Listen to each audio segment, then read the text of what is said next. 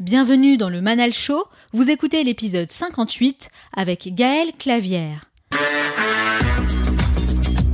Dans cet épisode, je vous emmène à la rencontre du chef pâtissier de l'hôtel Matignon et du Premier ministre, le chef Gaël Clavière. Il a fait des choix de carrière différents, sans forcément avoir de stratégie à long terme, mais plutôt en suivant sa passion et son intuition, ce qui renforce d'autant plus son authenticité. Il est très humble malgré toutes les années d'expérience qu'il a derrière lui, il garde l'esprit du débutant que les Japonais appellent Shoshin, une philosophie de vie qui nourrit une attitude faite d'enthousiasme, de modestie et d'humilité. Vous allez voir qu'il a également une vraie réflexion autour du leadership et du management, et son approche est à l'antipode de l'image qu'on peut se faire d'un grand chef dans sa cuisine avec sa brigade. Il a style différent, en phase avec son temps, et apporte une vraie valeur ajoutée dans l'univers de la pâtisserie française. Dans la troisième partie, je retrouve Onur Karapinard, qui a sélectionné un nouveau livre cette semaine et va partager l'essentiel à retenir pour libérer notre potentiel. Enfin, je terminerai cette émission en partageant avec vous les trois conseils à retenir de mon entretien avec Gaël Clavière. Et n'oubliez pas, certains veulent que ça arrive, d'autres aimeraient que ça arrive, et quelques-uns font que ça arrive. Cette émission dure 50 minutes et pas une de plus, alors soyez attentifs et faites partie de ceux qui font que ça arrive. Passez à l'action. Comme chaque semaine, j'ai sélectionné un message que vous m'avez laissé et que j'aimerais partager avec l'ensemble des auditeurs du Manal Show. Et cette fois, c'est Audrey qui nous dit Bonjour Manal, tu es la première à qui je laisse un commentaire sur un podcast.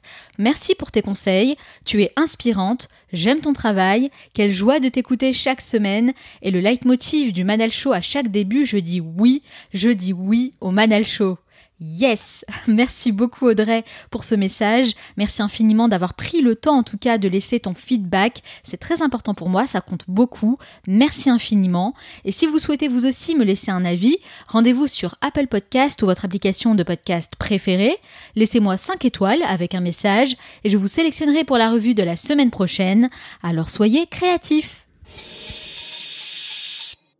après avoir fait ses premières armes au sein de prestigieuses maisons comme Fauchon, Potel et Chabot et la Maison du Chocolat, il devient le chef pâtissier officiel de l'Hôtel Matignon et du Premier ministre, un environnement de travail atypique où il apprend à se réinventer chaque jour. Cela fait plus de 13 ans qu'il travaille sous les dorures de la République, une place de choix qui le propulse au rang des meilleurs chefs français, la pâtisserie est un art particulier à travers lequel il apprend la rigueur, la discipline et le goût du travail bien fait, des qualités qui le poussent vers l'excellence, tout en faisant preuve d'audace et d'ingéniosité dans ses créations.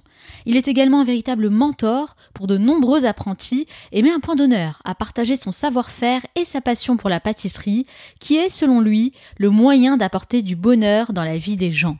C'est un grand privilège de l'accueillir aujourd'hui. Il est avec moi pour répondre à mes questions. Gaël Clavière, bonjour. Bonjour. Merci beaucoup d'avoir accepté mon invitation. Ben, merci à vous. Alors Gaël, pourquoi? Pourquoi vous faites ce que vous faites aujourd'hui? Eh bien, tout simplement euh, pour faire plaisir aux gens, pour faire plaisir euh, aux personnes euh, par mon métier. Et un vrai privilège de pouvoir être pâtissier et de, et de pouvoir donner du plaisir, tout simplement. Et d'ailleurs, vous dites que les gens qui aiment le chocolat sont de toute façon des personnes formidables. Oui, c'est vrai, oui. j'ai dit ça lors d'une soirée au club des croqueurs de chocolat. Et c'est vrai, j'ai toujours rencontré des gens qui aimaient le chocolat, ils avaient tout le temps le sourire. Donc, c'est vrai, ça, met de bonne humeur. C'est vrai. Alors bien sûr, on va parler de votre parcours euh, en détail, mais avant d'entrer dans le vif du sujet, j'aimerais faire un petit flashback et savoir quel genre d'élève vous étiez à l'école. Ou à l'école, j'étais pas le meilleur des élèves.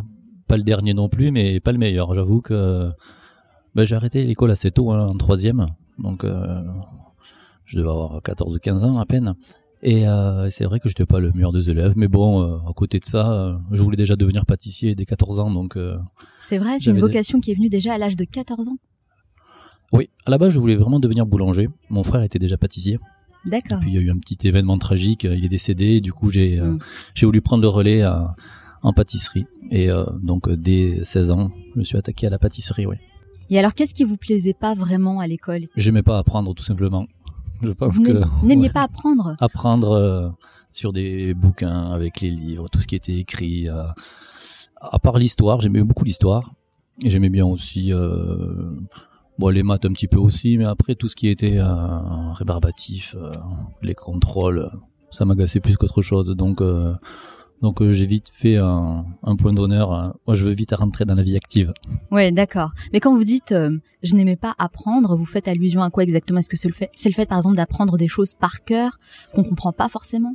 Ouais, c'était vraiment ça. Vraiment les choses par cœur. Une poésie, il n'y a rien de pire pour moi. Apprendre une poésie. euh. Bon, maintenant, euh, mes enfants, je leur fais apprendre des poésies. Parce que c'est obligatoire, c'est ça? On nous impose des choses. euh, oui, bon, après, euh, ça fait partie de la vie. hein. Heureusement qu'on apprend. il y a- Mais euh, maintenant, j'ai décidé d'apprendre, donc c'est plus facile. Avant, on me forçait à apprendre. C'est- exactement. C'est peut-être ça, oui. Et alors comment euh, vous avez eu accès à la pâtisserie?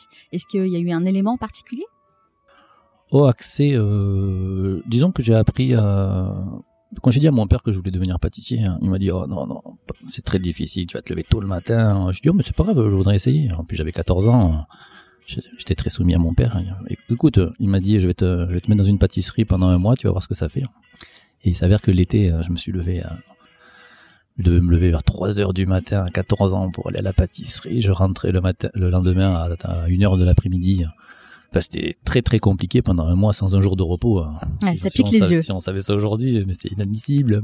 Mais bon, en tout cas, je suis arrivé à la fin de mon mois d'essai euh, et euh, j'ai dit à papa, j'ai vraiment envie de faire de la pâtisserie. Je veux quand même continuer. Donc euh, malgré que ce soit difficile de se lever et de Ouais. travailler dur, ça vous a quand même plu. Qu'est-ce qui vous a plu justement? Ah ben j'ai aimé la- l'action, j'ai aimé me lever tôt pour faire quelque chose de mes mains, pour produire euh, des desserts. euh, et je voyais les clients arriver. Bonjour, je voudrais un Saint-Honoré. Euh, Il y avait toujours quelque chose de, de joyeux, de festif. Ben, c'est surtout aussi pour ça que j'ai voulu devenir pâtissier. hein. C'est que j'ai vraiment, des- je trouve que c'est, ça représente toujours quelque chose de festif. hein. La bûche de Noël, un gâteau d'anniversaire, les crêpes à la chandeleur, euh, le chocolat pour Pâques. euh. Ouais, C'est clair. Il y a toujours quelque chose. C'est pour euh, Ça fait toujours référence à des événements, des moments particuliers en fait, exactement. Ouais. de pur bonheur. C'est pour ça. Voilà, exactement.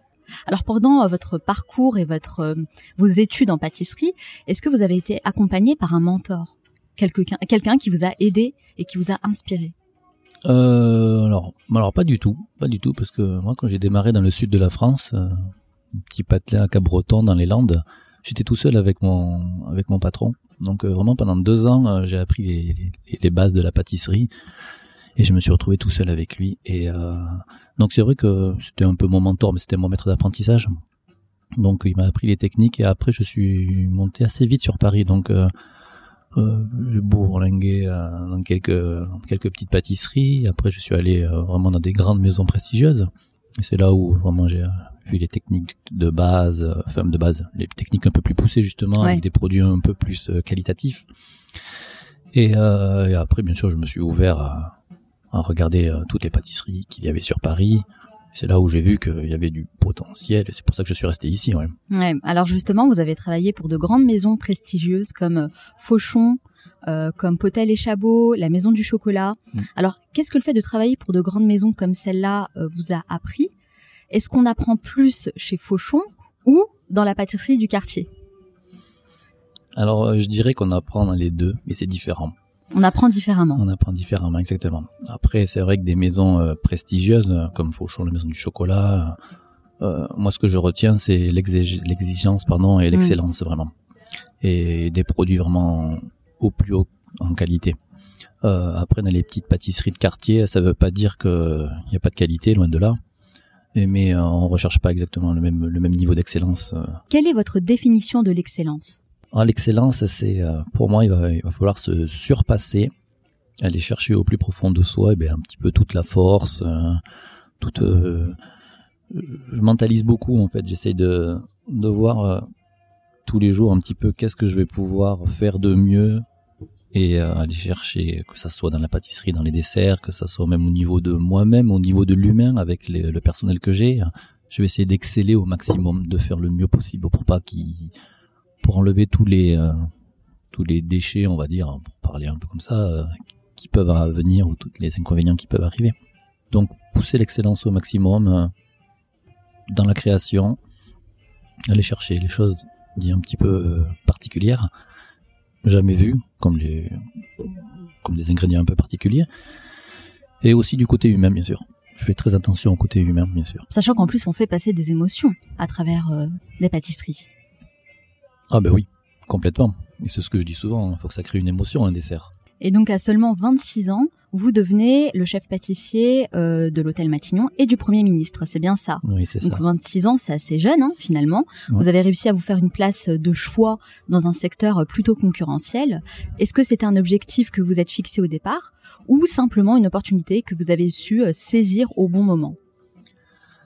Euh, c'est une opportunité, tout à fait, parce que à la base, j'avais pas du tout l'intention de devenir chef pâtissier du Premier ministre.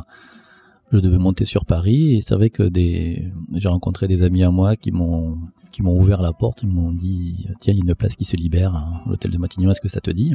Moi, j'étais déjà à la maison du chocolat à l'époque et j'avais pris le poste d'adjoint chef. Et donc, j'avais déjà refusé le, un poste à la Matignon. D'accord. Et, euh, Pour quelle raison? Parce que j'avais pris le euh, poste d'adjoint chef. D'accord. Il y a très peu de temps, ça se passait très très bien et euh, Vous vouliez aller jusqu'au bout. je voulais voilà faire mes preuves. Et euh, trois ans après, on m'a reproposé le poste et euh, Ah, d'accord, quand me même. Ouais. On m'a dit tiens, il y a une place encore à Matignon, ça te dit? Ben j'ai dit ok, allez là j'y vais. Donc euh, voilà, au lieu de 23 ans, euh, enfin ouais, c'est ça. Ouais. Je, me, je me retrouve à l'hôtel de Matignon. Et alors, Et- qu'est-ce que ça implique justement de travailler pour Matignon? Ah ben ça implique une nouvelle façon de travailler. Et c'est pour ça que j'y suis depuis 13 ans, parce que je devais rester un an et demi, deux ans, moi, là-bas. Je me suis dit, tiens, je vais me faire un CV, et puis après, je vais continuer à, à aller voir d'autres pâtisseries, d'autres grands pâtissiers. Et là, ça fait 13 ans, j'avoue. Ça fait Je- 13 ans, donc je- c'est que ça vous plaît finalement. Ben, c'est que ça me plaît, c'est que je vois pas le temps passer, parce que ça va tellement vite, euh, tellement vite, parce que c'est une maison, euh, toutes les maisons un peu bourgeoises, que ce soit l'Assemblée nationale, l'Élysée, euh, on, euh, on ne vend pas nos produits, on n'est pas dans une recherche de quoi que ce soit de, de profit, on est là vraiment pour euh, se faire plaisir, et c'est surtout en fait que mes desserts sont mangés tous les jours par les mêmes personnes. Oui. À part quand il y a un changement bien sûr de cabinet, mais euh, Donc faut être en mesure de les surprendre de temps en temps. eh bien, c'est surtout qu'il faut faire des desserts différents tous les jours. Donc, euh, Ouais. du coup, il faut se surpasser, il faut vraiment aller chercher au, au plus profond de soi euh, le maximum d'idées hein, et proposer des desserts différents tous les jours. Donc, c'est pour ça que je suis resté parce que vraiment, euh, je me retrouve à, à pouvoir m'épanouir dans la création. Ah, C'est un environnement de travail plutôt particulier. Concrètement, vous pâtissez pour qui exactement? Ah ben, je pâtisse donc pour le Premier ministre, pour son, le cabinet, les conseillers, et puis pour le personnel de, le personnel de l'hôtel de Matignon, voilà. Ça fait plusieurs années que vous travaillez en qualité de chef pâtissier à Matignon et vous avez vu passer donc plusieurs ministres, Dominique de Villepin, François Fillon, Manuel Valls et maintenant Édouard Philippe. Donc euh, bon, on va dire que les hommes politiques passent, mais vous, vous restez. Euh, donc la pâtisserie, c'est un meilleur investissement euh, en termes de carrière que la politique. Ah ben moi, moi je vais pas je vais pas faire de la politique, ça c'est sûr. hein. Donc donc après bon, moi j'ai choisi mon métier, chacun choisit son métier. Moi je me fais plaisir euh, et je leur fais plaisir aussi hein. et c'est pour ça que j'y suis, et que j'y reste et qu'ils sont contents de moi et, et ça me fait plaisir. vous dites justement que vous êtes très exigeant avec Mm. vous, mais j'imagine aussi avec vos équipes. Comment ça se passe en interne euh, en ce qui concerne le management avec vos équipes? Faut pas être négatif, hein. on peut très bien faire comprendre ou faire passer des messages que ça soit professionnel euh, sans crier. Je suis pas un chef euh, qui crie de toute façon, loin de là. Ouais, c'est pas l'image du chef qu'on peut se faire euh, en cuisine en train de crier sur tout le monde. Oui, l'ancienne époque où Avec les casseroles crie, qui volent. Exactement. ouais. Non, non, non, j'ai jamais fait ça. J'ai jamais jeté une casserole. J'ai jamais cassé une assiette. euh, euh, des fois, est-ce que j'ai envie Peut-être, mais bon, Ouais, là pour le coup, je prends sur moi. J'essaie d'être exemplaire. ouais, c'est bien. Et puis, euh, et puis non, non, je le fais pas loin de là. Et euh, c'est sûr qu'avec mon équipe, euh, j'aime beaucoup aussi la formation. Donc, quand je vois mes app- les apprentis que j'ai, ça fait dix ans que je forme des apprentis. Euh, mon but est de leur montrer qu'on peut être euh, un chef aussi euh, qui euh, qui crie pas, un chef qui montre l'exemple. Et euh, c'est mon premier mot d'ordre. Mot d'ordre, je veux dire. Quand je vois les apprentis qui viennent me voir et qui me disent qu'ils veulent garder contact avec moi, euh, qui veulent revenir parce qu'ils ont ils ont passé deux superbes années en, en apprenant la pâtisserie. euh, euh, ben, moi, c'est mon plus beau cadeau en fait. Oui. Donc vous managez euh, une, une équipe, une brigade, hein, c'est comme ça. C'est ça, dit une brigade. Exactement. Comment vous avez appris euh, à manager justement? C'est pas quelque chose qu'on apprend euh, en CAP pâtissier? Ah non, pas du tout, non. Non, non, non, non. Je l'ai appris, ben, on va dire, au, au fil de ma carrière professionnelle. hein, donc, Avec la pratique? Exactement, c'est avec la pratique. C'est l'avantage, c'est que j'ai commencé assez jeune. euh, Donc, euh, quand on commence à 16 ans euh, d'être dans le milieu professionnel, Mm. aujourd'hui, j'en ai 38. euh, je veux dire, j'ai j'ai vu dans toutes les pâtisseries comment les chefs étaient. J'étais très observateur. Et j'ai vite sélectionné qui à qui je voulais ressembler et à qui je ne voulais pas prendre avec qui je voulais pas prendre exemple. En tout cas, c'est vrai que pour moi, un bon manager, et j'irai même plus loin, un bon leader, c'est une personne en effet qui incarne ce qu'elle dit, qui incarne les valeurs qu'elle souhaite transmettre. Et ça, c'est très important. Tout à fait. J'avais pas ce vocabulaire-là, mais c'est ça. C'est ça. D'accord, j'ai bien compris l'idée alors. c'est ça. Et alors, vous m'avez dit aussi, euh, j'ai vu aussi certaines choses dans les cuisines que je, voulais surtout pas euh, reproduire. Comme quoi? Qu'est-ce qui est complètement rédhibitoire pour vous euh, quand on est manager et quand on est chef? Et qu'on doit diriger comme ça une brigade Oui, il y, a plusieurs années en arrière, euh, j'ai vu des, des chefs qui criaient, comme on disait tout à l'heure. Hmm. J'y étais en tant qu'extra, je m'en souviens très très bien, et le chef est rentré. J'ai vu les apprentis, les commis, mais changer de tête mais comme s'ils avaient eu peur, il y avait quelqu'un qui rentrait, ils étaient, ils avaient une pression qui montait, ils tremblaient. Mais ah bah qu'est-ce qui, l'environnement de travail, ici, quoi pas très sympathique. Hein. C'est quoi cette pâtisserie quoi Vous l'avez ressenti vous ce stress et cette pression euh, à ce moment-là Alors c'est marrant parce que moi quand j'avais passé l'entretien, euh, c'était très très très bien, il n'y a pas de souci. Et après c'est vrai que quand je l'ai vu dans le milieu professionnel, euh, j'avais l'impression d'avoir une autre personne. Donc après, je, n'ai rien contre la personne, mais en tout cas, cet univers et cette atmosphère qui a été créée hein, mm. et ce climat de travail, c'était juste impossible. On peut pas ressortir le meilleur des personnes quand ils travaillent comme ça. Mm. Donc euh, voilà, moi c'est ce que j'ai pu rencontrer et je voulais surtout pas faire ça. Mm. Mais c'est vrai que c'est l'image qu'on se fait en fait euh, du chef euh, dans sa cuisine, le chef qui crie un peu comme ça euh, sur tout le monde et qui veut se faire respecter en haussant la voix. Et finalement, il semblerait que c'est ça qui est reconnu comme la bonne façon de manager des équipes. Et en fait, c'est complètement, c'est complètement faux, parce que cette façon de manager a été inspirée en réalité par le style militaire. Oui, tout à fait. Hein. Hmm. Et vous, est-ce que vous constatez de meilleurs résultats en étant plus bienveillant et à l'écoute? Bon, il y a des avantages et des inconvénients des deux. Moi, euh, vu certaines personnes en abusent. Voilà, après ça, ça peut vite euh, partir à un extrême, donc il faut savoir équilibrer les choses. Et euh, alors, je vais pas crier, par contre, je vais facilement faire une réunion, les rassembler, leur dire bon, écoutez, voilà, il y a ça, ça, ça qui va pas, et c'est aussi bien compris, je veux dire, il y, a pas de souci. Donc Aujourd'hui, on est quand même une nouvelle génération qui arrive. C'est loin de celle que j'ai connue. je veux dire, quand j'avais 16 ans, je me permettais pas de tutoyer, on va dire, le chef de cuisine, le chef de pâtisserie. Euh. Aujourd'hui, c'est possible. Aujourd'hui, euh, même pas en trois semaines, et on vous tutoie. Donc, faut vite remettre les choses dans l'ordre. Ouais. ouais, Mais bon, après, euh, c'est pas qu'ils respectent pas, mais on va dire que c'est une nouvelle génération et ils sont plus à l'aise. ouais. C'est quoi pour vous les limites, justement? Bah, dès, que c'est du manque de respect, dès que hmm. c'est des choses, on va dire, c'est un petit peu trop poussé.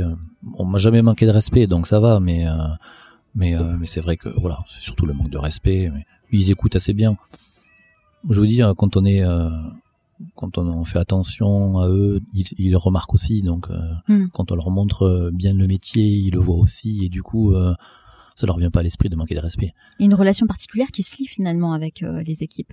Ouais.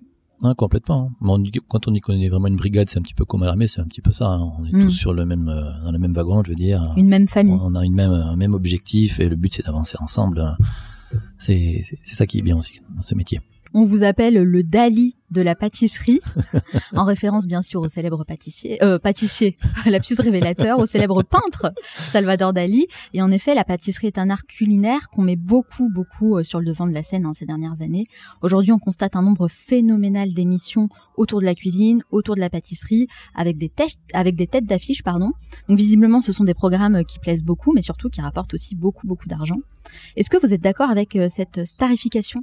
De la cuisine et de la pâtisserie euh, Il en faut pas plus. Il en faut pas plus parce plus ça serait trop. Moi je pense. Il en faut pas plus parce que voilà c'est euh, c'est bien parce que maintenant avant le métier de pâtissier c'était plus celui qui sait pas travailler à l'école ben, un petit peu comme moi j'étais et puis tiens on va te mettre dans des métiers euh, de bouche tiens tu vas faire boucher boulanger pâtissier ça sera très bien et aujourd'hui c'est vrai que voilà on est devenu enfin je dirais pas des stars mais euh, on est devenu, euh, on passe à la télé, donc de suite, euh, on n'a plus du tout la, même présence. Je pense que surtout, il faut rester humble, il faut rester à sa place et faire les choses le, mieux possible. Après, voilà, moi je ne vois pas du tout comme une star, quoi que ce soit. Donc, mais enfin, c'est quand même devenu un vrai business. Soyons, soyons clairs là-dessus. Enfin, en tout cas, pas pour moi. Non, bien pas, sûr. Je vais pas parler pour pour, vous. les autres. Ah. Peut-être que pour certains, oui, mais, mais tant mieux pour eux. Après, moi, je suis, je suis super content que mes confrères, que ce soit des chefs cuisiniers ou les chefs pâtissiers, euh, ils y arrivent et qu'ils deviennent des stars, euh, qu'ils ouvrent plein de boutiques, plein de restaurants et qu'ils y arrivent. C'est génial. Il y a de la place pour tout le monde hein, sur, euh, en France. euh, et en plus, on a le privilège en France d'avoir ces métiers-là. C'est quand même notre métier. Enfin, en France, c'est le métier, la gastronomie. euh, On est reconnu mondialement. On est presque, on va dire, si on est un petit peu chaud, on est presque les meilleurs au monde euh, au niveau de la gastronomie, donc euh, Ouais. au niveau des vins, au niveau de beaucoup de choses. Et, et En tout pourquoi cas, la, pas la, patri- la pâtisserie française et la cuisine d'une manière générale, euh, c'est une référence dans le monde entier. Ah, complètement, ouais. Tout à fait. ouais. Ah oui, pour avoir voyagé dans plusieurs pays, euh, je peux vous assurer, quand on est chef pâtissier français, ça marche bien. Bon, justement, ça fait euh, 13 ans que vous travaillez, vous, sous les dorures de la République. Euh, Est-ce que vous n'avez pas peur de tomber dans un certain confort, une certaine routine Vous n'avez jamais euh, souhaité faire autre chose Pourquoi pas euh, créer votre propre marque? Eh bien, comment vous dire euh, ben, La routine, non, parce que je vous, comme je vous disais tout à l'heure, euh, chaque fois qu'il y a un changement de cabinet, j'ai l'impression d'être dans une nouvelle un peu entreprise. Parce qu'il y a de nouvelles personnes qui arrivent, il y a des nouvelles exigences, Il y a des nouvelles directives aussi? De nouvelles attentes, oui, bien sûr. ouais. Mhm. Donc, euh, du coup, du coup, eh ben, on a l'impression de repartir avec une nouvelle dynamique. Après, dans la routine, non, euh, je suis, je me, sens- je me vois pas du tout dans la routine parce que moi, j'ai envie de faire plein de choses à côté. Donc, euh, comme je vous disais, pour des associations, j'ai envie de, j'ai envie certainement de, de commencer à faire, euh, peut-être certainement de, de créer un jour une entreprise. Donc, euh, j'y réfléchis, j'y réfléchis certainement. Euh, puis- Ouvrir votre propre pâtisserie, peut-être? Certainement, ouais, peut-être. euh, C'est vrai? Peut-être, ouais, ouais. C'est un ouais. objectif? Ça serait pas mal, ouais. J'ai jamais voulu faire ça et puis euh, ça commence à, à bien émerger dans ma tête. Je me dis maintenant, ça fait 13 ans que je suis à Matignon, est-ce que je peux euh, je veux dire que le plus grand le grand public ne peut pas goûter mes desserts? Peut-être que si je faisais une, pâti- une Ouais. pâtisserie, ils vont pouvoir goûter les desserts que je fais. Mais vous savez quoi? C'est une question moi que je me suis posée justement parce que vos pâtisseries et vos desserts sont destinés à une poignée de personnes seulement. C'est pas un peu frustrant de pas se faire connaître davantage et connaître son travail hein, au grand public? Parce que moi, par Ouais. exemple, je peux pas goûter vos pâtisseries ouais, non. parce que je ne suis pas encore invitée à Matignon pour le moment. Vous êtes invité, oui. Mais bon, après, si, j'en fais quand même, euh, on fait quand même, je fais 1200, enfin, moi, avec mon équipe, on est euh, 1200 desserts par semaine, quand même, donc, euh, Ah oui, c'est énorme. il y a quand même le, tout le personnel de Matignon qui mange mes desserts, euh, et aussi, bien sûr, tous les cabinets du Premier ministre et le Premier ministre. Donc, après, bon, c'est, euh, c'est pas frustrant, c'est frustrant, je prends pas ça pour que- de quelque chose de frustrant, mais, euh, ça serait bien que ça soit un peu plus au grand public. Alors c'est vrai que je vais faire des salons de la pâtisserie euh, l'année dernière, je l'ai fait cette année pour faire découvrir euh, des spécialités que, que je fais. Et euh, c'est vrai que c'est sympa. Du coup, il y a des bons retours. Les gens sont assez contents. Et ça, ça fait plaisir. Bah ouais, ça fait plaisir, ouais, bien sûr. ouais. Mais du coup, le fait d'ouvrir votre propre pâtisserie, ça, c'est un projet qui vous titille de plus en plus. Euh, ouais, ça fait déjà une bonne année que ça me titille. euh, voilà, donc j'y réfléchis de mieux en mieux, on va dire. Mais bon, ça reste encore, euh, ça reste encore un voile, mais euh, mais j'y réfléchis de plus en plus, oui. Alors, c'est vrai que malheureusement, pas, on peut pas goûter euh, à vos créations, en tout cas pas pour le moment. Mm. Mais c'est vrai que chaque chef a une pâtisserie euh, signature. Quand on pense à Cédric Grelet, ben, on pense à ses fameuses pâtisseries en forme de fruits. Mhm. Quand on pense à Philippe Ponticini, on pense euh, à son fabuleux Paris-Brest. Pour Pierre Hermé, ce sont les macarons qui sont d'ailleurs mes préférés. Mhm. Vous, c'est quoi votre pâtisserie signature? Ah, alors moi, je n'ai pas. Je suis en train de travailler dessus. Bah, pour- D'accord. Bah oui, Donc c'est complètement. en réflexion pour le moment. C'est en réflexion parce que euh, tout le monde a un dessert signature. Alors moi, je Oui. n'ai jamais eu et j'en veux. Enfin, je n'ai jamais voulu aussi parce que justement, moi, j'étais, j'étais de l'autre côté de la barrière, on va dire, où je devais faire des desserts différents tous les jours. Oui. Donc, euh, j'avais pas un dessert signature et ça, c'est le dessert de Gaël Clavière. Ben non, Gaël Clavière, il fait des desserts différents tous les jours. Justement, c'est sa particularité. Mais qu'est-ce qui euh, vous donnerait envie, euh, vous, alors, justement? Dites-moi en plus. Alors, je sais que vous aimez le chocolat. Ouais. Est-ce que ça serait une pâtisserie autour du chocolat? Euh, non, ça serait pas autour du chocolat. J'ai aussi une très grande préférence sur les agrumes. J'aime beaucoup Ah, les agrumes. oui. ouais, ouais. Ouais. J'aime beaucoup, beaucoup les agrumes. C'est une note d'acide, il y, a du- il y a du sucre. Il y a toujours de la légèreté avec les agrumes et euh, ça sera autour du sucre. Euh, pardon, excusez-moi, du des agrumes. Des agrumes Ouais. Et, et je suis en train de travailler sur un. Vous êtes euh, vraiment les premiers à le savoir, mais je travaille sur un millefeuille. Ah, un millefeuille. Mm. Intéressant. Mm. Pourquoi le millefeuille?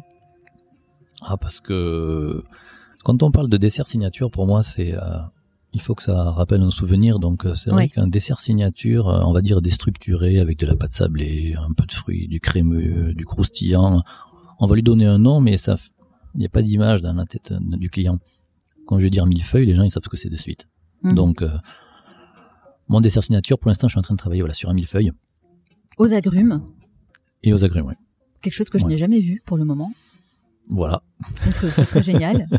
Mais vous, vous avez cette euh, force et cette capacité de proposer des pâtisseries différentes tous les jours. Mm. Donc une pâtisserie où on pourrait manger des gâteaux différents chaque jour, Mm. c'est aussi un bon concept. Aussi, oui, tout à fait. Bon, c'est un grand challenge, hein. Mais vous êtes capable de le relever. Oh bah tout à fait, oui, oui. C'est ce que je fais tous les jours, donc euh, c'est tout à fait réalisable, oui. Il y a une série sur Netflix que j'adore qui s'appelle Le Chef Stable que vous connaissez Ouais, peut-être. tout à fait, oui. Et donc dans la saison 4, euh, c'est une saison qui est consacrée aux meilleurs chefs pâtissiers à travers le monde.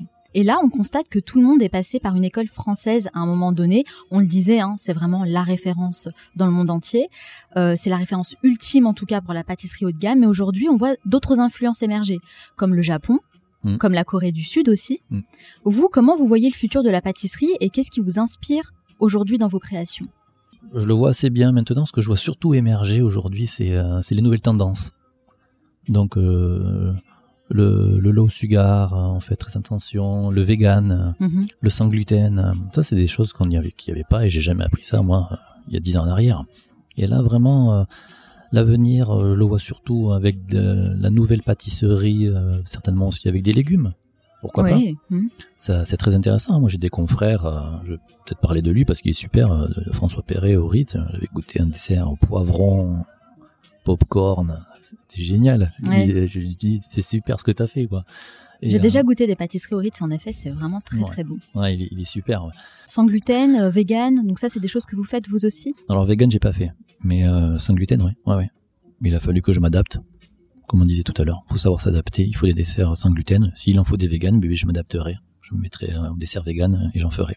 Et euh, je pense que c'est une nouvelle tendance, c'est l'avenir euh, de la pâtisserie. Et quelles sont vos inspirations alors?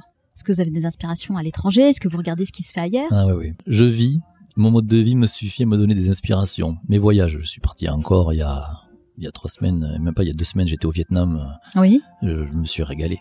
Je me suis vrai régalé. C'est un pays qui est tellement riche en, en saveurs, en, en aromates, en végétaux.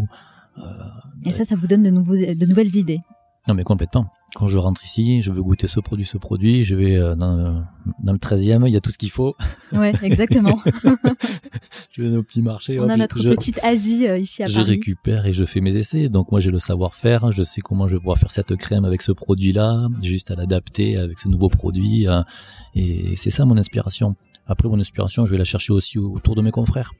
Je Mhm. pense que c'est très important d'échanger, de voir avec eux les découvertes, euh, les nouvelles techniques de travail. Euh, Maintenant aussi avec les réseaux sociaux, c'est tellement plus, on va beaucoup plus vite pour apprendre. Mais alors, est-ce que pour devenir un grand chef pâtissier, le fait de faire de très bons gâteaux, ça suffit? Est-ce qu'il n'y a pas aussi euh, une grande part de marketing à maîtriser?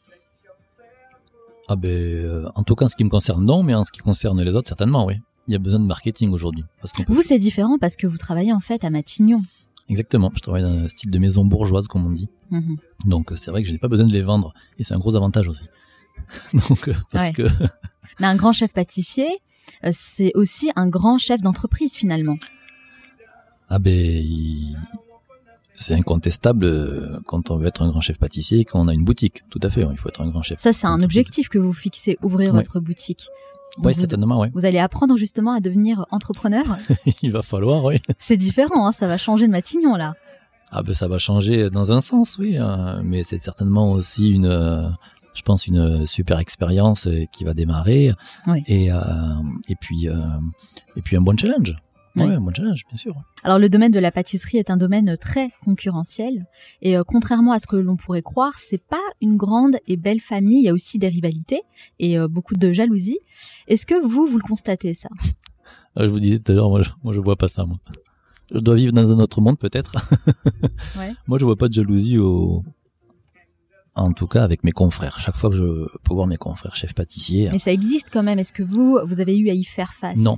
Non, non, non, c'est- Jamais. c'est- non, non, c'est ce que je vous dis. Moi, j'ai j'ai jamais vécu ça, donc euh, je vais pas, euh, j'ai pas envie de dire que ouais, je l'ai déjà vu ou quoi que ce soit. Je n'ai jamais vu de rivalité entre mes chefs, enfin entre les chefs pâtissiers que j'ai pu voir. J'ai jamais entendu un chef pâtissier, pour vous dire la vérité, qui a dit du mal d'un autre chef pâtissier.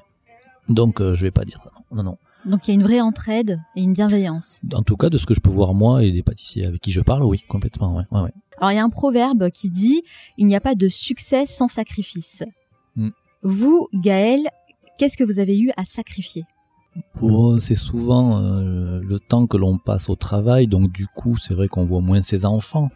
Mhm. Donc, euh, mais euh, mais euh, mais j'ai, je vois pas ça comme un sacrifice. Donc, je vois ça plus comme un, comme une, c'est la vie en fait. C'est la vie de de pouvoir profiter notre, du métier que l'on aime. Et puis on peut donner tout autant à ses enfants, mais différemment en fait. Parce que faire euh, 35 heures, rentrer à la maison, s'occuper de ses enfants, enfin, je- moi je vois pas la vie comme ça. Après chacun voit la vie comme il entend. Oui, c'est clair. Donc oui, oui. euh, voilà, c'est. euh, je pense que le sacrifice, ouais, c'est de moins voir les personnes que l'on aime autour de nous. Et qu'est-ce que vous aimez faire lorsque vous ne pâtissez pas? Euh, beaucoup de choses. Alors j'ai la passion du pilotage d'avion. Ah, c'est une belle passion. C'est une belle passion. hein. Fait un beau cadeau Oui. et euh, il met du temps à avoir ma licence, euh, mais euh, vous avez super? quoi Le PPL Le PPL, ouais. ouais. Ah bah Ouais. félicitations. Ça Donc- fait quelques années que je l'ai, mais c'était un beau cadeau. Alors j'ai- j'aime Bon, beaucoup. il faut quand ça. même entretenir hein, le PPL. Ouais, hein. ouais, ouais, c'est vrai, c'est vrai. Quand même beaucoup d'heures de vol chaque année. hein. Là, pour le coup, c'est un sacrifice du PPL parce que j'ai plus, presque plus le temps de piloter, mais Ouais. une- oh, j'ai- j'ai eu beaucoup de passion dans ma vie. euh, J'aime faire beaucoup de choses. donc, euh, j'ai fait de l'équitation en championnat de France, euh, en saut d'obstacle. Après, j'ai la passion, bien sûr, des voyages. J'aime beaucoup voyager, euh, mais surtout découvrir en même temps les différentes cultures. euh. Il me semble que vous aimez aussi euh, la moto, non? Ouais, oui, c'est vrai. Je sais pas vous avez trouvé ça, mais ouais, j'ai fait un petit peu de moto en circuit. Vous cherchez quand même les sensations fortes. hein. Entre l'avion, le cheval et la moto, euh, Ouais, J'avoue que les, les plus grosses sensations, c'était quand même un cheval. ouais, je suis complètement d'accord. Contrairement à ce qu'on croit, la moto, j'ai eu, fait- j'ai eu des frayeurs. Je peux Le cheval, c'est différent. cheval. Ah ouais. Quand on a 500 Il est complètement prévisible cet animal. Il peut paraître très euh, très calme, très doux et, d'un coup voilà. C'est ça, et c'est ce qui m'est arrivé galop. plusieurs fois. On sait pas ce qui se passe. Il a entendu un ours Exactement. imaginaire.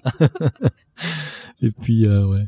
Moi je pense vrai. que ces moments-là sont très importants justement pour se ressourcer et pour euh, développer sa créativité. Et justement, être obligé de se réinventer en permanence, c'est une grosse pression hein, finalement.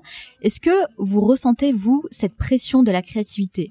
Et est-ce que vous avez des méthodes, des techniques pour stimuler votre créativité? Oui. C'est vrai que les moments de vacances, j'en profite, comme on disait à l'instant, euh, de partir à la montagne, par exemple. Mhm. Et euh, ça fait du bien de juste respirer l'air, de pas avoir son téléphone. De faire une digital détox Exactement. Mais euh, je connaissais pas ce mot, mais il est pas mal. Je vais le ressortir, le digital. Ouais, ça, ça fait du bien de Mais, déconnecter de son téléphone. mais c'est incroyable l'emprise que ça a pris, euh, mais même sur moi, hein, je le vois. hein, donc euh, c'est et c'est là où je me ressource en fait. Et la dernière, l'année dernière, je me suis baladé à la montagne. J'ai rencontré un berger, il m'a fait goûter une racine d'herbe, de plante. C'était magnifique. Il avait fait de la glace avec. Alors j'ai voulu De goûter. la glace avec Il a fait de la glace avec. Ah, c'est surprenant. mais c'était trop bon. Alors, j'ai dit comment je peux faire goûter ça dans mon lieu de travail? Il me dit mais tu viens les cueillir Aussi simple que parce ça. que c'est juste impossible de les avoir. Ah mais j'ai dit oh, mais écoute ça c'est génial ça. Et euh, et c'est des moments comme ça qui me qui me donnent encore plus envie de créer. C'est euh, c'est de c'est de rencontrer des personnes qui me font goûter des produits encore particuliers euh, et ça me donne des idées pour d'autres desserts. Je suis donc du coup voilà voilà comment je c'est surtout pendant les moments de vacances et d'échanges. S'extraire de son environnement quotidien. C'est ça, exactement. Il faut s'extraire un petit peu de temps en temps. Ouais. Et c'est c'est- pour moi, enfin, c'est très important, je pense surtout. Ouais, je l'ai rester, remarqué euh, aussi à titre personnel, en effet. On peut pas, on peut pas être créatif et rester dans son laboratoire euh, 20 heures, euh, 7 jours sur 7. euh, parce qu'elle est où la créativité, à part dans les bouquins que l'on va lire, dans les magazines, et à la radio, à la télé? Je veux dire, la créativité, on a besoin d'aller la chercher dans les voyages. je veux dire, tous les, Complètement tous, les, d'accord. tous les grands chefs ont fait ça. Et Mm. enfin, c'est, je, je pense que je suis comme les autres. Je veux dire, j'ai besoin d'aller au Vietnam, j'ai besoin d'aller aux Philippines, à Bali. euh, je suis allé, enfin, je suis allé un peu partout en Asie. hein. Je veux dire, c'est là où j'ai vraiment eu le plus d'idées euh, Mm. et le plus de créativité qui est venue en moi pour euh, pour euh, pour créer quoi. Il faut sortir et faire de nouvelles choses. Alors moi, à titre personnel, Mhm. je pense qu'il n'y a pas de grands chefs. Il n'y a que des vieux chefs. Ah. Ceux qui réussissent, c'est ceux qui s'installent dans la durée. Et c'est vrai euh, dans tous les domaines finalement. Donc le challenge, c'est de rester dans la durée. Comment vous, vous faites, comment vous allez faire pour qu'on parle encore de Gaël Clavière dans 10, 20 ou 30 ans? Mais je vais laisser faire euh, les autres, on va dire. Et je vais surtout m'occuper de moi et de et de et de mes desserts, euh, de ce que j'ai envie de faire. Et des fois, faut pas aller chercher trop loin, faut pas se compliquer la vie. à comment je vais faire pour ci pour ça. Restons euh, nous-mêmes, euh, restons euh, créatifs, euh, restons simples et, euh, et normalement euh, la vie fait le reste. J'y crois beaucoup. Aux bonnes énergies. Aux énergies positives. Exactement.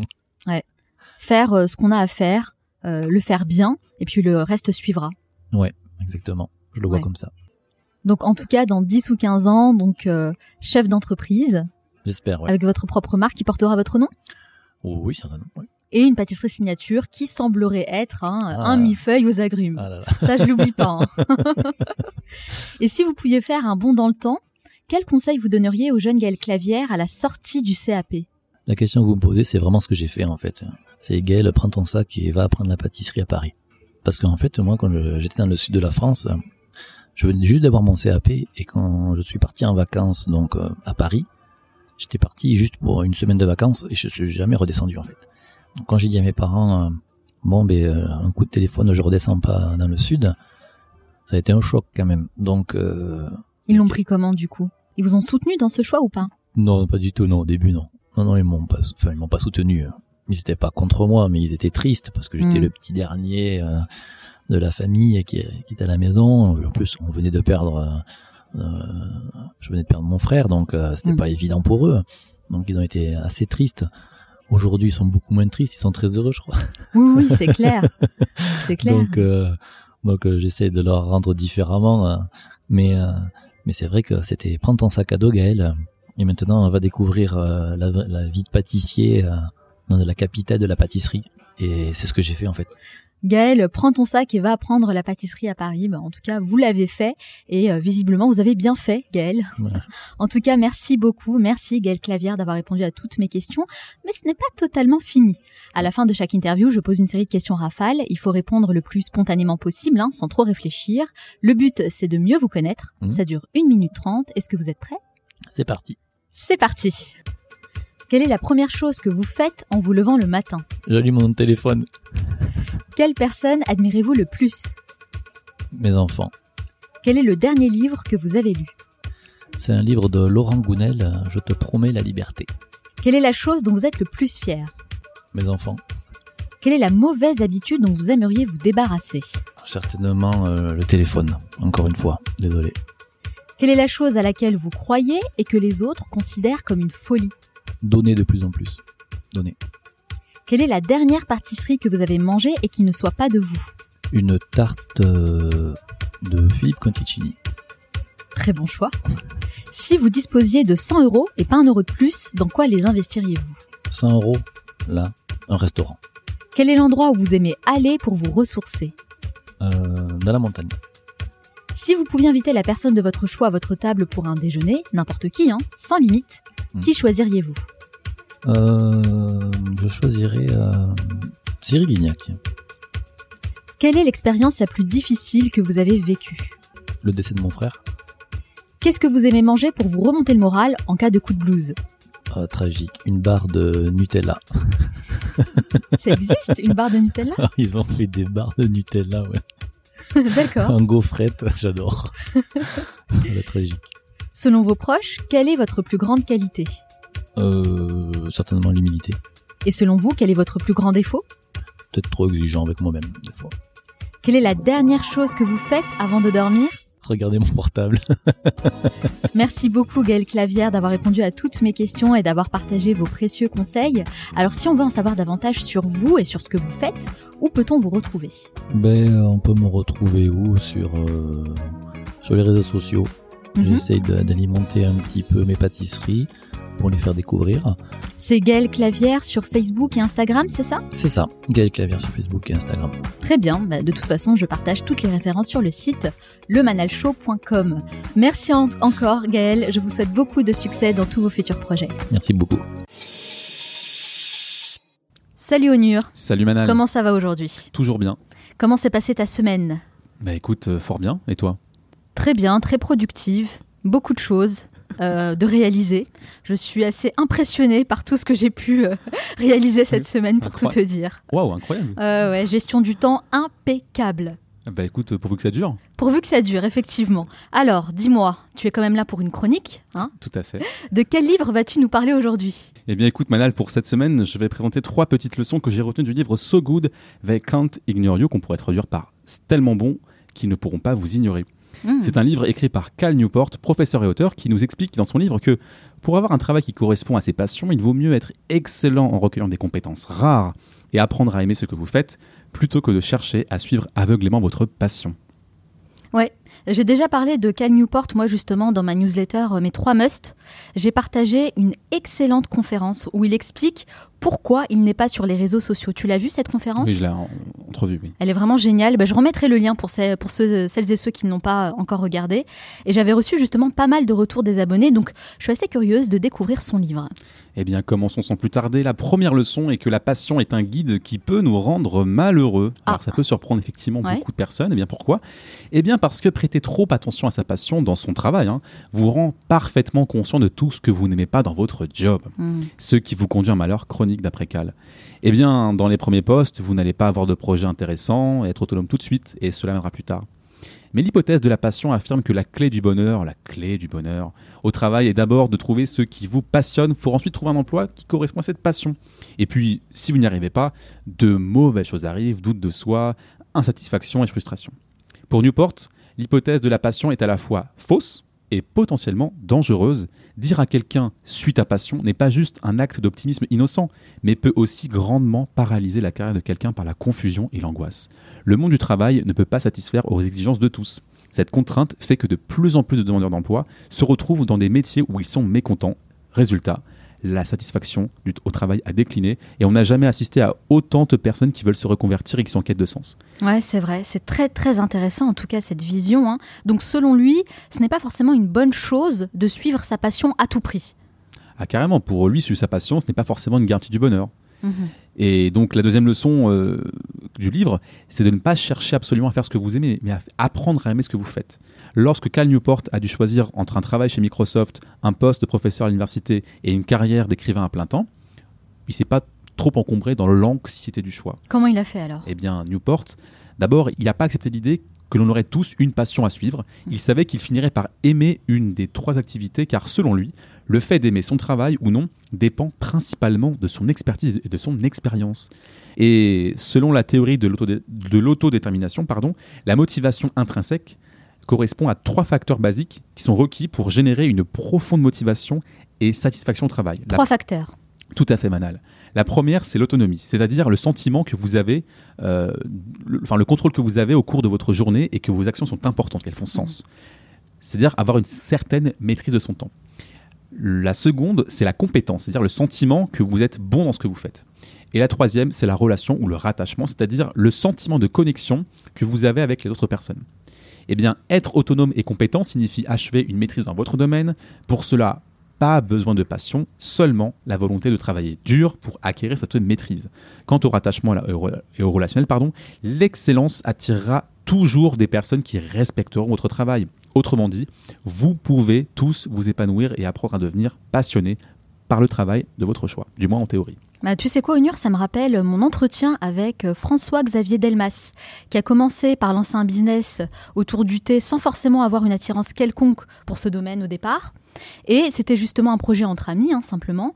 Mais au fil des années, il a appris tellement de choses sur le thé qu'il est devenu absolument passionné par son métier et aujourd'hui il vise même l'excellence. Donc je pense que c'est un exemple concret euh, dont on peut tous s'inspirer. Eh bien carrément, c'est même un très très bon exemple.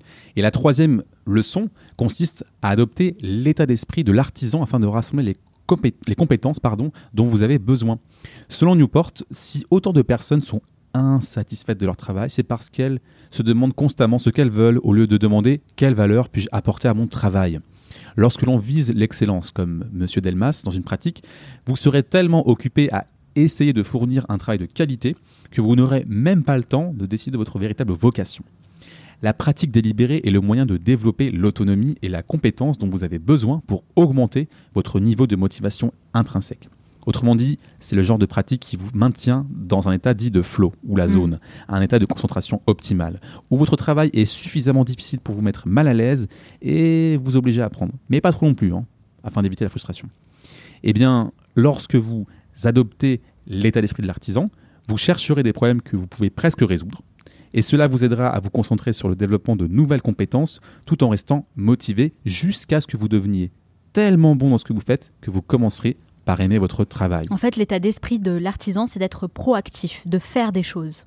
Exactement, parce qu'en devenant meilleur dans son travail, eh bien, on est probablement récompensé par plus de responsabilités et plus d'autonomie. Et surtout, nous dit Cal Newport, ne cédez pas à la tentation de la promotion, car cela pourrait compromettre et perturber l'équilibre personnel et professionnel que vous avez mis tellement de temps à construire et à acquérir afin de consacrer du temps envers ce qui vous est cher et d'être respecté par vos collègues et vos pairs. En tout cas, moi je trouve vraiment que Cal Newport a une vision très très intéressante. Hein. Ça change beaucoup de ce qu'on a l'habitude d'entendre, comme si euh, vivre de sa passion c'était euh, le Graal absolu, alors que en fait pas du tout. Si on cherche à trouver des choses, des bons côtés dans ce qu'on fait déjà, c'est clair que ça enlève quand même pas mal de frustration, n'est-ce pas? Oui. D'ailleurs, euh, j'invite toutes les personnes qui nous écoutent à dresser une liste de 10 choses que vous appréciez aujourd'hui dans votre travail. Forcez-vous vraiment à le faire, puis sélectionnez une seule chose dans laquelle vous pouvez apprendre davantage hein, pour devenir meilleur dans ce domaine. Et je suis persuadée que vous irez au travail demain matin en étant beaucoup plus enthousiaste. T'en penses quoi de ce challenge? Ah bah, Je suis totalement d'accord avec ce que tu viens de dire. Hein. D'ailleurs, toi, quelle est la chose qui te passionne le plus dans ce que tu fais aujourd'hui? Oh, Clairement, à titre personnel, c'est d'apprendre de nouvelles choses au quotidien. Et puis à titre collectif, c'est de partager ça, de transmettre au plus grand nombre. C'est clair, c'est génial. Et d'ailleurs, en parlant de transmission, au mhm. ton livre, je rappelle que ton livre est sorti depuis le 7 mars. Il est désormais disponible partout, hein, dans les meilleures librairies.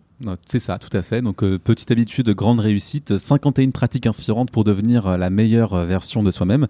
Alors, pour en faire un pitch rapide, mon livre présente des stratégies simples et actionnables pour permettre à quiconque de créer de nouvelles habitudes saines, de se défaire de la mauvaise routine et de s'améliorer surtout de 1% chaque jour afin de reprendre le contrôle de sa vie, d'atteindre ses objectifs qui tiennent à cœur et surtout de libérer son plein potentiel. En tout cas, félicitations Onur. Moi, je te souhaite beaucoup de belles choses et je te dis à très bientôt. Mais également Manal, à très très bientôt même. Nous arrivons à la fin de cette émission, mais avant de vous quitter, j'aimerais partager les trois conseils à retenir de mon entretien avec Gaëlle Clavière. Conseil numéro 1 Prenez votre sac et partez à l'aventure. Il n'y a rien de plus formateur que de vivre vos propres expériences. Gaël Clavière a décidé, lui, de partir vivre sa propre aventure à seulement 18 ans, et c'est sans aucun doute le meilleur choix qu'il ait pu faire pour réaliser son rêve, devenir un grand chef pâtissier. Et même si le fait de quitter sa famille et ses amis peut paraître difficile au départ, tout est une question d'habitude. C'est l'occasion idéale pour rester focus sur votre objectif et donner le meilleur de vous-même. Chaque expérience est l'opportunité d'en apprendre davantage sur vous et sur ce que vous êtes capable de faire. Et on est tous capables de faire de grandes choses. Encore faut-il se donner les moyens d'y arriver. Alors oui, ça demande du courage et de la résilience, mais ce sont des efforts qui en valent la peine plutôt que de rater des opportunités et de vivre avec des regrets. Conseil numéro 2, soyez vous-même. Ne cherchez pas à copier quelqu'un d'autre. Alors oui, je sais que c'est parfois compliqué, surtout avec les réseaux sociaux, on a tendance à nous comparer sans cesse aux autres, mais c'est très important de rester aligné avec ses propres valeurs et de garder son authenticité. C'est pourquoi je recommande vraiment de faire le tri dans les comptes que vous suivez et garder uniquement les personnes qui vous inspirent et qui vous motivent. Et j'irai même encore plus loin. Je pense que parfois c'est bien aussi de prendre du recul et de se déconnecter totalement pour se reconnecter avec soi-même. Ne cherchez pas à tout prix à savoir ce que les autres font. Utilisez votre énergie pour avancer dans vos propres projets sans être influencé par qui que ce soit. Donc vraiment, restez vous-même, on a tous nos caractéristiques, quelque chose qui nous rend spécial, et c'est ça qui fera la différence. Et enfin, conseil numéro 3, Sortez de votre environnement le plus souvent possible. Ne restez pas enfermé dans votre bureau, votre cuisine ou votre atelier. Au contraire, allez voir ce qui se passe ailleurs et rencontrez de nouvelles personnes. C'est comme ça que vous réussirez à nourrir votre créativité et à revenir avec des idées fraîches. Si vous en avez les moyens, vous pouvez voyager, c'est clair que c'est la meilleure manière de s'extraire de son quotidien. Mon invité Gaël Clavière revient d'un voyage au Vietnam où il a trouvé une source d'inspiration incroyable. Mais si vous ne pouvez pas partir aussi loin, essayez au moins de tester de nouveaux endroits pour réfléchir à vos projets et travailler dans un environnement différent. Moi, c'est quelque chose que je fais au moins une fois par semaine et ça me permet vraiment de stimuler ma créativité. J'espère que cet épisode vous a plu. Si c'est le cas et si vous ne l'avez pas encore fait, vous pouvez soutenir ce podcast de deux façons. La première, c'est de me laisser un avis positif sur Apple Podcast pour ceux qui ont un iPhone. Il faut savoir que c'est la plateforme qui sert de référence pour toutes les autres et ça permettra à ce podcast d'avoir une plus grande visibilité. La deuxième chose que vous pouvez faire, c'est de partager cet épisode avec une ou plusieurs personnes de votre entourage susceptibles d'être intéressées par mon travail. Ça ne vous prendra que quelques secondes pour le faire, mais sachez que c'est ce qui m'aide le plus à faire grandir la communauté du Manal Show. Pour retrouver toutes les références citées dans cette émission, rendez-vous directement sur lemanalshow.com. Nous, on se retrouve la semaine prochaine pour un nouvel épisode. Ciao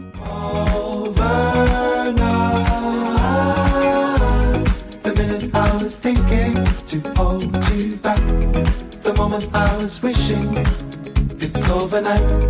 The minute I was thinking to hold you back. The moment I was wishing it's over.